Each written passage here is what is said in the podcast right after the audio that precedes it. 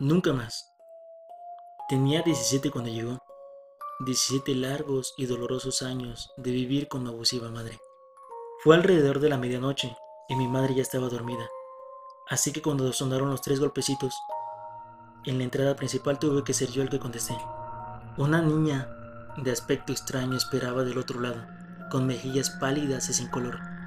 Cabello rubio, arreglado en trencitas, un vestido de color rosa con pliegues algo rotos pies descalzos y ligeramente azules por el frío de invierno, y ojos negros, profundos y penetrantes ojos negros. La hice pasar, pensando en lo muy mal vestida que estaba. No fue hasta después que pregunté por qué no estaba temblando. Ni siquiera me había preguntado por qué estaba aquí en primer lugar. La llevé a la sala de estar, envolviéndola en una manta gruesa que mi abuela tejió. La sostuvo, y aunque no parecía afectarla, le sonreí. ¿Cómo te llamas, cariño? Dejó pasar un largo silencio, durante el cual estuvo mirándome fijamente. Empezaba a sentirme incómodo por su oscura mirada, cuando abrió los labios y habló en voz baja. Lizzie Morgan. Asentí con la cabeza, sonriendo de nuevo. Puedes quedarte aquí por hoy, Lizzie, dije, señalando el sofá. Se acurrucó con sus ojos negros todavía en mí, y regresé a mi habitación. Esa noche dormí profundamente, sin preocuparme de los maltratos de mi madre o de la extraña niña dormida en mi sofá. Cuando llegó la mañana y caminaba hacia la cocina, fui recibido por una taza de café presionada contra mi hombro. Di un leve grito de dolor mirando a mi madre. ¿Qué diablos has hecho? ¿Por qué el sofá está así de sucio? gritó ella, confundiéndose de sobremanera. Tras dar un vistazo a la sala de estar, me di cuenta que Lizzie se había ido, y la única prueba de que estuvo aquí era la mugre de sus pies o vestido.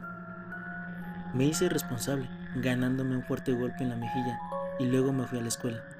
Estando allí escuché algo que me produjo escalofríos. Lizzie Morgan fue hallada muerta ayer por la noche. Pasé el día a la expectativa de oír más noticias sobre el tema, pero no las hubo. Al llegar a casa, sin embargo, estaban dando un reportaje de ello por la televisión. Lizzie Morgan, de 6 años de edad, fue declarada muerta ayer a las 7 de la noche. Su cuerpo fue localizado en el patio trasero de su casa, enterrado allí con su vestido rosa. Aún no ha habido señal de su madre, Marisa Morgan, quien es la sospechosa de ser la asesina en vista de su historial de abusos para con su hija. De repente, una foto de Lizzie apareció en la pantalla. Lucía muy similar cuando la conocí. Su cabello rubio en trenzas, vestido rosado, cara pálida. Solo que sus mejillas tenían más color y sus ojos eran celestes. Para muchos esto podría no ser muy importante, pero para mí lo era. Ella murió antes de llegar a mi casa. Murió horas antes. Traté de ignorarlo, yendo directamente a mi habitación a hacer mis deberes. Ese día me fui a la cama temprano para no tener que ver a mi madre. Fue alrededor de la medianoche cuando me desperté ante el contacto de dedos fríos acariciando el moretón en mi mejilla. Suspiré, apoyándome en la pequeña mano. Nunca más, murmuró Lizzie, antes de que su mano desapareciese. Diez minutos más tarde escuché a mi madre gritar. Corrí hacia su habitación, casi desmayándome por lo que veía. Mi madre se sacudía violentamente en la cama. Una pequeña criatura había enterrado su rostro en el pecho de ella.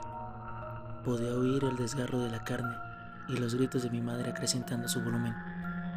Deseé no haber despertado. Me hice creer que no lo había hecho, pero lo hice por lo que cuando Alice se retiró del enorme agujero de la cavidad torácica de mi madre, tuvo una vista excelente de sus afilados dientes brillando en la oscuridad, brillando embarrados de la sangre de mi madre. Me sonrió inocentemente por un momento antes de arrancar rápidamente la yugular de mi madre. En ese momento me desmayé. Cuando volví en mí, me encontraba en mi cama. Me dirigí al cuarto de mi madre impulsado por una curiosidad morbosa. Después de abrir la puerta noté que el cuarto estaba vacío, la cama hecha con esmero, como si mi madre se hubiera ido a trabajar más temprano. Las únicas rarezas eran las sucias huellas de pequeñas pisadas y la ventana abierta, demostrándose que Licia había estado aquí realmente. Nunca vi a mi madre de nuevo, y nunca la extrañé tampoco. Eventualmente me casé y tuvimos una niña juntos. La llamé Lizzie. Recientemente he notado que la hija de los vecinos tiene todo tipo de cicatrices y moretones en sus brazos. He estado pendiente de la actividad en su casa y el otro día vi algo muy raro. Una pequeña niña corriendo descalza por el patio trasero. Fue alrededor de la medianoche, así que no pude estar muy seguro, pero creo que me miró con sus enormes ojos negros. Y podría jurar que articuló dos palabras en mi dirección. Nunca más.